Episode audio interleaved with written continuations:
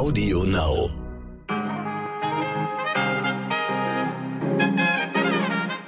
Guten Morgen, liebe ZuhörerInnen. Die Woche ist fast rum. Heute ist Freitag, der 14. Januar. Ich bin Michel Abdullahi und hier ist für Sie heute wichtig mit unserer langen Version.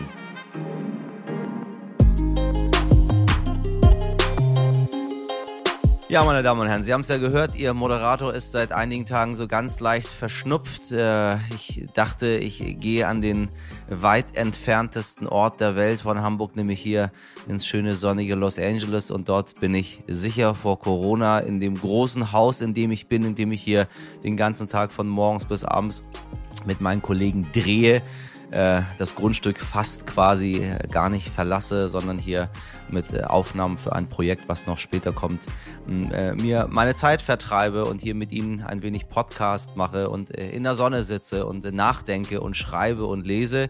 Ja, da hat mich ein Kollege aus Deutschland dann besucht für ein paar Tage, der mit uns hier auch zusammengearbeitet hat und der war so ein bisschen verschnupft die ganze Zeit und hustete und räusperte und, äh, und nieste und schnupfte rum.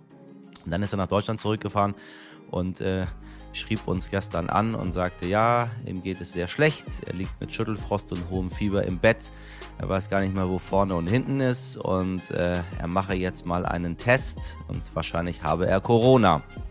Ja, dann bin ich am nächsten Morgen aufgestanden, habe gemerkt, so ja, ja, bei mir ist auch ein bisschen Schnupfen und ein bisschen Husten. Nicht besonders viel, habe auch einen Test gemacht und tata, siehe an. Ich habe als äh, Geschenk aus Deutschland Corona von ihm mitgebracht bekommen. Auf der einen Seite ein bisschen schön, dass ich deutsches Corona bekommen habe und nicht amerikanisches Corona. Auf der anderen Seite auch ganz schön, äh, dass es ein Verlauf ist, der bisher sich überhaupt gar nicht bemerkbar macht, ähm, sondern nur ein bisschen die Nase läuft äh, und ich muss mich ab und zu ein bisschen räuspern bin sehr froh, dass ich äh, geimpft und geboostert bin und äh, der Verlauf so ist, wie er gerade ist. Äh, an dieser Stelle, meine Damen und Herren, lassen Sie sich impfen, denn dann ist die Möglichkeit sehr, sehr, sehr, sehr, sehr viel größer, dass Sie einen so milden Verlauf haben wie bei mir, anstatt dann irgendwann wahrscheinlich im Krankenhaus zu landen, um an eine Atmungsmaschine, Beatmungsmaschine angeschlossen zu werden. Also, Ihr Moderator ähm, hat es jetzt auch hinter sich und äh, freut sich darüber, dass er hier in einer Quarantäne ist, sage ich mal, mit einem Pool und Blick auf Los Angeles und schöner Sonne. Ich glaube, äh, es ginge schlechter im grauen Hamburg. So, also vielen Dank auch nach Hamburg für das schöne Weihnachtsgeschenk, was ich bekommen habe. Wir legen los mit unserer heutigen Folge.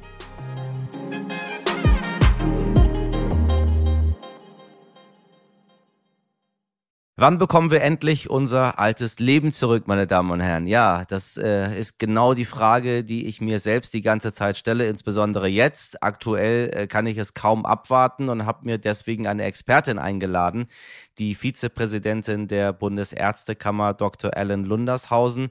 Und so viel sei schon mal verraten, sie hat leider ein wenig meinen Frust abbekommen. Sorry dafür. Außerdem wollen wir heute unser kleines Rätsel auflösen. Sie haben uns gestern praktisch geflutet mit ihren tollen, lieben E-Mails, liebe HörerInnen. Dafür ein ganz großes Dankeschön. Per Zufall haben wir einen Gewinner gezogen und das ist Chris Sonnenschein aus Herne. Nein, den Nachnamen haben wir uns nicht ausgedacht. Chris ist treuer Fan seit der 19. Folge und das freut mich ganz besonders. Lieber Chris, äh, du hast nicht nur eine Erwähnung hier gewonnen, sondern wir würden dir ein bisschen Zeit in unserem Podcast freiräumen. Wenn du also jemandem mal Danke sagen möchtest oder eine Botschaft hast für alle da draußen, dann schick uns gerne doch eine Sprachnachricht zu und wir senden das Ganze dann hier in den nächsten Tagen bei heute wichtig. Und ja, wir wurden von einigen HörerInnen darauf hingewiesen, dass dass Where's Wally genau genommen eine Kreation des Briten Martin Hanford ist. Äh, auf sie kann man sich einfach verlassen. Ich hatte mich gestern ein wenig gewundert. Wissen Sie, ich möchte immer nicht so klugscheißerisch rüberkommen gegenüber meiner Redaktion. Ich mir so, warte mal ich wusste gar nicht, dass Ali Mitschgutsch diesen äh, äh, Walter gemalt hat in die Bilder, weil ähm, ich dachte mir, das wären die Briten gewesen. Ich dachte mir, er hat es nur adaptiert und die Redaktion wird schon richtig recherchiert haben. Hat sie aber nicht, Redaktion. Mahnender Zeigefinger des Moderators. Auch wenn ich ein bisschen Matsch im Kopf bin wegen Erkältung, äh, werde ich in Zukunft doch ein bisschen mehr hier die Zügel fester ziehen und sagen, warte mal, warte mal, warte mal. Ich habe doch alle Walter-Bücher zu Hause. Sind die wirklich von Ali? Danke für Ihren Hinweis. So ein Podcast lebt selbstverständlich auch von seiner Community. Zuerst für Sie das Wichtigste in aller Kürze. Die Ständige Impfkommission hat sich dafür ausgesprochen, dass sich auch 12- bis 17-Jährige boostern lassen können. Empfohlen wird der Impfstoff von BioNTech. Eine Woche nach der Verlegung der Truppen nach Kasachstan zieht das Bündnis Organisation des Vertrages über kollektive Sicherheit, kurz OVKS, das Militär wieder ab. Die OVKS, angeführt von Russland, übergab wichtige Objekte wieder an die kasachischen Behörden. Eine Analyse der politischen Machtverhältnisse haben wir in dieser Woche in Folge 187 für Sie. Und die Zahl des Tages 3,4. So viele Stunden haben wir im letzten Jahr täglich mit Smartphone-Apps verbracht, sagt die Analyse von App Annie. Verglichen mit dem Rest der Welt ist das gar nicht so viel. Da liegt der Schnitt nämlich bei fast fünf Stunden. Im weltweit ersten Strafprozess um Staatsfolter in Syrien vor dem Oberlandesgericht in Koblenz ist der Angeklagte Anwar R. zu einer lebenslangen Haftstrafe verurteilt worden. Der 58-jährige ehemalige Vernehmungschef eines syrischen Geheimdienstgefängnisses wurde wegen Verbrechen gegen die Menschlichkeit 27-fachen Mordes, gefährlicher Körperverletzung in 25 Fällen, besonders schwerer Vergewaltigung, sexueller Nötigung, Freiheitsberaubung, Geiselnahme und sexuellen Missbrauchs von Gefangenen schuldig gesprochen. Das Urteil ist noch nicht rechtskräftig. Während wir hier in Deutschland Menschen motivieren wollen, sich impfen zu lassen, erinnern uns die Vereinten Nationen daran, wie privilegiert wir eigentlich sind. UN-Sprecher Stefan Dujaric sagte in dieser Woche, wir können die Debatte zur Impfpflicht führen, aber dies ist in der Tat ein Luxus. Konzentrieren wir uns also einfach darauf, Impfstoffe an Orte zu bringen, die sie brauchen. Als Beispiel, meine Damen und Herren, in Tansania sind gerade einmal 1,5 Prozent vollständig geimpft. Aber die Demokratische Republik Kongo kann das noch unterbieten. Dort haben gerade mal 0,1 Prozent der Bevölkerung zwei Impfungen erhalten.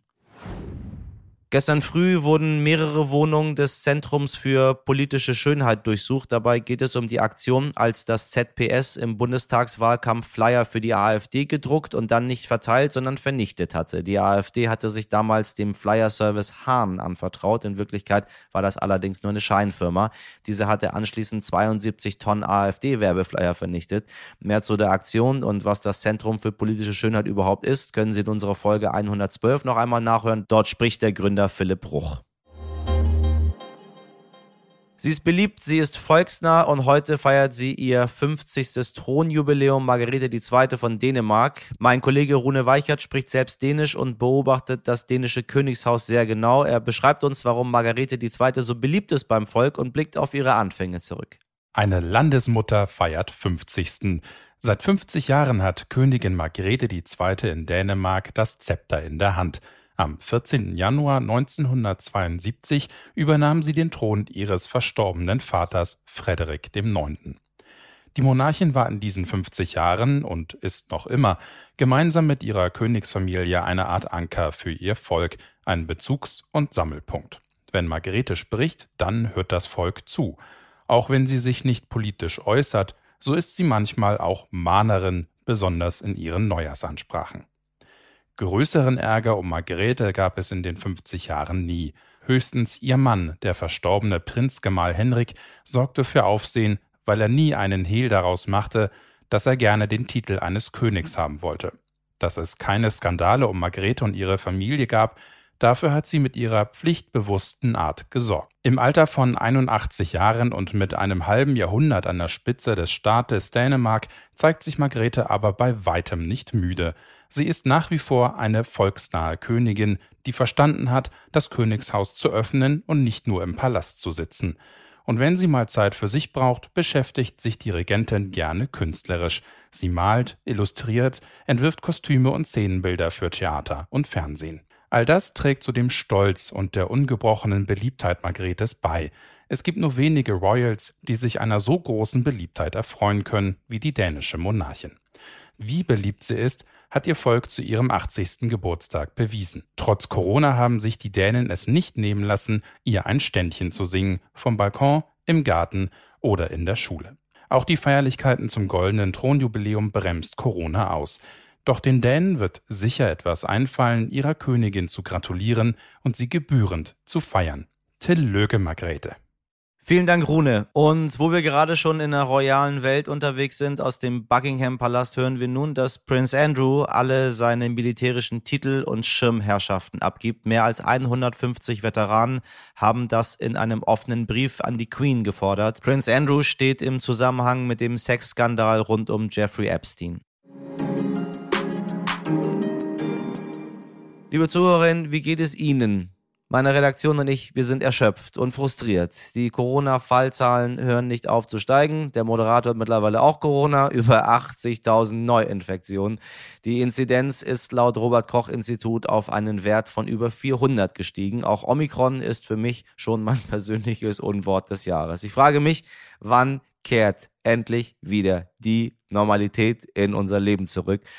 Oder ist das Leben mit dem Virus bereits unsere neue Realität? Ich habe mit Dr. Ellen Lundershausen gesprochen. Sie ist Vizepräsidentin der Bundesärztekammer, Präsidentin der Landesärztekammer Thüringen und Fachärztin für Hals-Nasen-Ohrenheilkunde. Und bei so viel Kompetenz muss es doch eine Antwort geben auf die Frage, wann gibt's endlich das alte Leben zurück oder nicht? Frau Dr. Lundershausen, ich grüße Sie. Schönen guten Tag. Ich muss das erste Mal einen Kollegen zitieren, den ich äh, nicht so gerne habe, weil ich ihn für einen Krawallmacher halte, der überall Öl ins Feuer gießt. Aber ähm, manchmal sagen ja auch die Krawallmacher, die man nicht mag, das, was man selber denkt. Jan Fleischhauer hat äh, in einer Kolumne für den Fokus Folgendes geschrieben. Ich habe zwei Jahre alles mitgemacht. Ich bin geimpft und geboostert. Von mir aus kann die nächste Welle nicht nur eine Wand, sondern ein Gebirgsmassiv sein. Ich bin raus. Ich werde mein Leben nicht mehr an Modellen ausrichten, die das Schlimmste annehmen. Ja, ehrlich gesagt, geht's mir mittlerweile auch so. Ich bin auch geimpft und geboostert, halte mich brav an alle Regeln, mache überall mit, teste mich permanent, äh, sowohl mich selbst als auch die Familie, als auch die MitarbeiterInnen in der Firma und so weiter und so weiter. Aber ich bin an den Punkt angelangt, wo ich einfach nicht mehr kann, wo ich nicht mehr will, wo ich frustriert bin. Was mache ich jetzt? Wann ist diese Pandemie zu Ende? Wie geht's jetzt weiter? Ich, ich weiß, das ist eine ganze Menge auf einmal jetzt. Ich weiß gar nicht so, wie ich Ihnen antworten soll, weil es mir genauso geht. Man ist eigentlich, man hat satt, um es ganz drastisch zu sagen. Man möchte das eigentlich alles nicht mehr. Und ich bin natürlich auch nicht in der Lage, jetzt in die Zukunft zu schauen manchmal ist das ja auch ganz gut, wenn man das nicht unbedingt kann. Wenn ich mir vorstelle, man hätte uns das letztes Jahr zu Silvester gesagt, dass das alles so weitergeht, ich glaube, dann hätten wir das letzte Jahr schon gar nicht ertragen wollen. Also ich meine, ich meine nach wie vor, die Menschen müssen motiviert werden, sich zu impfen. Das Einzige, was uns hilft, ist Impfen. Wir können ja auch nicht in vier Jahren noch mit Masken rumlaufen und Einschränkungen haben, was unser tägliches Leben angeht und immer in der Angst, dass wir uns wieder infizieren. Ich denke, das Coronavirus wird irgendwann zu unserem Alltag gehören, wie eben auch andere Viren zu unserem Alltag gehören, die Infektionskrankheiten auslösen. Bloß durch die Impfung wird, wird es an seiner Gefährlichkeit verlieren. Das ist meine Auffassung dazu, auch wenn ich kein Infektiologe bin. Wie wir die Menschen motivieren können, sich mehr impfen zu lassen, das erschließt sich mir auch nicht, weil ich natürlich in meinem Umfeld und in der täglichen Praxis erlebe, dass es Menschen gibt, die sind gar nicht mehr zugänglich für Argumente. Auch in meinem eigenen Umfeld habe ich Menschen erlebt, die sind gar nicht zugänglich. Die glauben, obwohl ich sie für bis dahin intelligent gehalten habe, an Dinge, die sich mir einfach nicht erschließen, wie man die zu seinem Gedankengut machen kann. Wenn wir über das Thema Impfen sprechen, ähm, also ich selber bin jetzt dreifach geimpft, äh, ganz viele Menschen aus meiner Umgebung, aus meinem Verwandtenkreis, Freunde, sind auch dreifach geimpft, geboostert, was auch immer. So, dann haben sich alle auch angeguckt, welche ähm, äh, tollen Kombinationen es gibt, die irgendwie besser schützen. Herr Lauterbach gibt ja alle zwei Minuten irgendwas anderes äh, von sich, wie man ähm, sich besser schützen kann. Dann macht man einmal Moderna und Johnson Johnson oder man macht irgendwie erst äh, Johnson Johnson und dann macht man irgendwie ähm, BioNTech und dann macht man irgendwie Kreuzimpfung das und das und RMRNA und, und Totimpfstoff und was weiß ich was. Und jetzt haben die alle Corona bekommen. Ich habe jetzt vier Fälle bei mir im, im ganz nahen Kreis, die alle doppelt und dreifach und vierfach und fünffach geimpft sind. Die haben alle Corona bekommen. Und äh, ein Fall ist ganz schön schwierig gewesen von einem Herren, super sportlich, ähm, äh, Nichtraucher, Nicht-Trinker, äh, topfit, äh, so schlimm, dass wir uns Sorgen gemacht haben, dass der von uns gehen wird. Also, sorry, was hat diese Impfung bisher gebracht, wenn alle Menschen in meiner Umgebung trotz Impfung Corona bekommen haben? Ja, das kann man so pauschal, glaube ich, nicht sagen. Man muss den Einzelfall betrachten. Es ist erstmal die Frage, wie lange ist die Boosterung her? Ähm, das ist ein ganz entscheidender Punkt. Also wenn die Boosterung jetzt neun Monate her ist, dann ist sie längst überfällig. Wir sagen eigentlich die Boosterung so vier, fünf Monate nach der zweiten Nee, die sind alle im Dezember geimpft worden. Die Boosterung war bei all von diesen Leuten waren, war alles, war alles im Dezember, Anfang Dezember. Die Leute, die alle positiv waren, waren die denn schwer krank oder hatten die, waren die einfach erkältet? Einige sind einfach nur erkältet und einige waren richtig, richtig, richtig krank. Also mit schwer krank, die lagen jetzt nicht auf der Intensivstation, aber die waren richtig, richtig krank. Also dass man da irgendwie, weiß ich nicht, mehr als zehn Tage nicht wusste, wo vorne und hinten ist und wo man ist und wer man ist. Also so wie ich das auch kenne, wenn man mal eine Grippe hat, so eine richtig fiese Grippe. Ja, aber das ist das, was ich meine. Ich befürchte, dass das bleiben wird. Dass wir, wenn wir das als Impfung in der Zukunft auch haben, und Sie kennen es ja bei den, bei anderen Impfungen auch, ich nehme jetzt mal Hepatitis B zum Beispiel, die übrigens äh, alle medizinischen Mitarbeiter schon immer verpflichtet sind, sich zu impfen oder impfen zu lassen. Ja, ja. Die wird auch in bestimmten Intervallen geimpft. Die wird einmal geimpft, dann nochmal nach sechs Wochen, dann nochmal nach einem Jahr, damit sie äh, den wirklich den, den, ähm, die Immunität aufbauen können. Und das ist sicherlich noch nicht ausreichend wissenschaftlich belegt, wie das bei Corona sein wird. Ähm, ob das, wie wir es jetzt denken, was ich eben sagte, vier Monate ist so ungefähr die Zahl, nach der geboostert werden muss. Aber wenn Sie sagen, die waren alle im Dezember geboostert, dann kann es natürlich sein, dass sie sich trotzdem nochmal angesteckt haben, aber eben dann im Grunde einen leichteren Verlauf haben, wie wir ihn ja auch. Jeder Mensch kriegt ein, zweimal eine Erkältungskrankheit mit anderen Viren, die wir in unserer Umgebung haben. Da haben wir in der, in der Vergangenheit nie ja. ein großes Wesen drum gemacht. Wissen Sie, ich hatte Ihnen äh, schon mal gesagt, ich bin Hals-Nasen-Ohrenarzt. Wir sind ja da sehr dicht dran. Wir kannten genau die Zeiten im Jahr, wo wieder viele Erkältungskrankheiten kommen und wo wieder weniger kommen. Das haben wir immer gehabt und wir haben doch nie geguckt, was das für Viren sind. Wenn man sehr schwerer Verlauf haben wir auf Influenza getestet, ja, das gab's.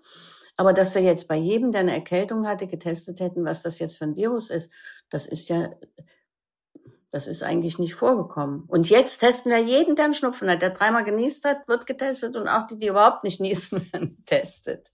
Ähm, Richtig, genau. Und jetzt, jetzt, ähm, wenn wir jetzt aber wieder auf den Anfang des Gesprächs zurückkommen, wo es heißt, diese Pandemie wird äh, aller Voraussicht nach erst dann beendet werden, wenn ausreichend Menschen geimpft sind.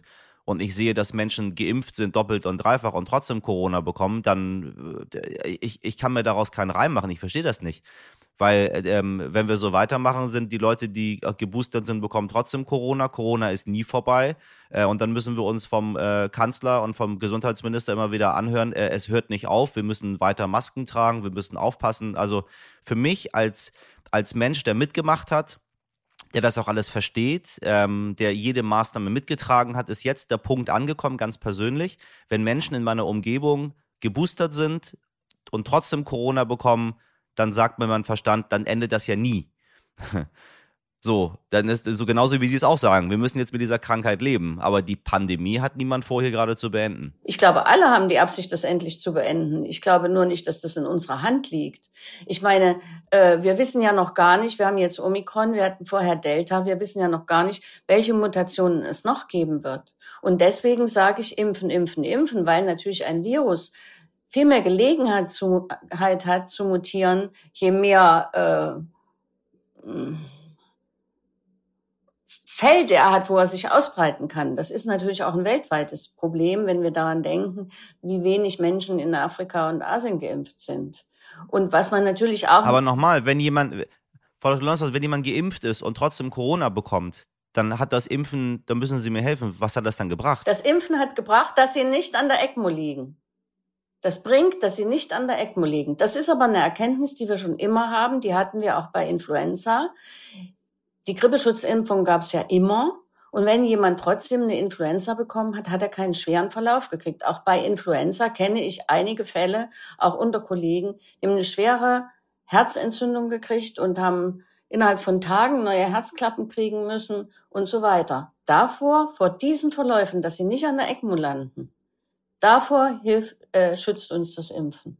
Und darauf kommt es an. Wir haben jetzt äh, Länder wie Großbritannien und Spanien, die vorpreschen und sagen, wir möchten äh, die Strategie ändern ähm, und wir beenden das Ganze jetzt. Das ist keine Pandemie mehr, das ist äh, was anderes und wir möchten diese Maßnahmen nicht mehr haben. Wird das bei uns jetzt auch kommen? Also wie ist die Strategie? Ich entwickle ja die Strategie nicht, aber äh, ich glaube, dass das zunächst erstmal eine Frage ist, die Wissenschaftler beantworten müssen, ob wir das machen können. Ich gebe ehrlich zu, man neigt gelegentlich dazu zu sagen, gut, wir haben jetzt Impfungen und äh, wir lassen es jetzt laufen. Plus, wir können es eben meiner Meinung nach noch nicht laufen lassen, weil der, der, ja. der Prozentsatz der Geimpften nicht hoch genug ist, um ins, unsere Intensivstationen in einen Zustand zu versetzen, wo auch ein Schlaganfallpatient auf jeder Intensivstation in Deutschland wieder ein Bett bringt. Und das ist für, bekommt. Und das ist für mich eigentlich das ganz, ganz große Problem, dass wir Kollateralschäden haben, die wir im Moment noch gar nicht absehen können, wo Menschen eben intensivpflichtig gewesen wären und kein Bett bekommen haben oder woanders hingeflogen werden mussten. Das ist ja meistens so. Es ist ja nicht so gewesen, dass Menschen so vor der Tür des Krankenhauses gestorben sind. Aber ähm, dass diese prekäre Situation der Intensivstationen aufhört, das müssen wir zumindest mit dem Impfen erreichen, bevor wir wieder alles aufmachen. Was denken Sie, wie es jetzt weitergeht im Laufe der, der nächsten Wochen und Monate? Also äh, ich bin jetzt schon dabei zu überlegen, ob ich mich jetzt ein viertes Mal impfen lasse, wenn die drei Monate vorbei sind, weil ich überhaupt gar keine Lust habe, auch nur im Ansatz so zu erkranken wie der Kollege, ähm, der übrigens, wie gesagt, dreimal geimpft war. Das auf der einen Seite. Auf der anderen Seite äh, haben wir diese Spaziergänger draußen in sehr, sehr großen Anführungszeichen, ähm, wo ich das Gefühl habe, das spielt ihnen jetzt in die Karten. Die sagen ja, haha, da habt ihr es gesehen, ihr habt euch alle impfen lassen, jetzt habt ihr trotzdem Corona bekommen. Die lassen ja das, was sie gesagt haben mit, dann landen äh, sie nicht auf der Intensivstation und werden an ein Beatmungsgerät angeschlossen, das lassen die ja sehr gerne weg, einfach nur. Ja klar, das ist das äh, Problem. Das ist das Problem an der Sache. Mhm. Ähm, was machen wir damit? Also sie, sie, sie sitzen in Thüringen in, ähm, in einem Hotspot dieser Spaziergänger was machen wir mit denen? Was, was, was machen wir mit dieser, mit dieser Spaltung der Bevölkerung, die wir bei uns in, in Deutschland haben? Und ich, ich rede ganz bewusst von einer Spaltung der Bevölkerung, weil es immer heißt, das sind ganz, ganz wenige, ähm, äh, die da mitlaufen. Äh, da muss ich Ihnen aus eigener Erfahrung sagen, nee, das sind nicht ganz, ganz wenige. Ich kenne ganz, ganz viele Menschen aus meiner Umgebung, die jetzt vielleicht jetzt nicht mit Neonazis draußen spazieren gehen würden, um zu sagen, Corona ist äh, von Bill Gates gemacht und die Leute möchten uns chippen, sondern die aber langsam auch sagen, ich kann nicht mehr, ich will nicht mehr, das stimmt alles nicht so richtig, wann ist das zu Ende? Also Menschen, die die, die schon so ein bisschen das Gedankengut in sich tragen. Und das sind nicht so wenige. Ich kenne eine ganze Menge von Menschen, die ich sehr schätze aus meiner Umgebung, die den einen oder anderen Argument aus dieser Gruppierung dort nicht so ganz abgeneigt sind. Und dann frage ich mich, wie geht es jetzt weiter? Was, was denken Sie? Also zunächst mal zu dieser Spaltung der Gesellschaft. Ich glaube, dass ähm, diese ganze, das ganze Aufrufen zum Impfen und der Protest, der jetzt kommt, die Spitze eines Eisbergs von, sagen wir mal, unzufriedenen Menschen ist, die sich das auch einreden, dass sie unzufrieden sind. Ähm, und dass es natürlich mit der, das hatten wir, glaube ich, schon mal besprochen, mit der Parteizugehörigkeit oder der politischen Gesinnung auch manchmal ein bisschen was zu tun hat. Die andere Gruppierung, ja. die es jetzt satt hat, und sagt, es muss endlich aufhören. Ich möchte jetzt endlich in diesem Sommer wieder das und das machen. Ich möchte auch gewiss sein, dass meine Kinder nächste Woche in die Schule gehen können. Das finde ich übrigens das Allerwichtigste. Ähm, das kann ich nachvollziehen. Wir haben es aber mit einer Krankheit zu tun, die wir vorher noch nicht kannten. Das muss man einfach sagen. Und wir müssen auch ein bisschen den Wissenschaftlern vertrauen, da ist es zugegebenermaßen immer hoch und runter gegangen und mal Hü und mal Hot und mal der Impfstoff und mal jener. Aber die Leute haben ja auch erst darüber nachgedacht. Es kommt, es hat ja niemand vor Weihnachten oder im November oder wann gedacht, dass wir uns jetzt mit Omikron rumschlagen. Es ist die Frage, ja. was wir zum Indikator weitermachen. Ist die Inzidenz wirklich ein guter Indikator? Da komme ich auf meine Schnupfenproblematik zurück. Messen wir jeden, der Schnupfen hat, jeden Winter. Was meinen Sie, wie voll früher die Praxen in der Winterzeit waren, weil die Leute alle erkältet waren? Manchmal total schlapp, manchmal fertig. Da haben wir auch keine Inzidenzen gemessen. Also ich denke, wir müssen irgendwie, da bin ich schon mit dem, was Sie eben gesagt haben, einverstanden, so Schritt für Schritt in eine gewisse Normalität kommen.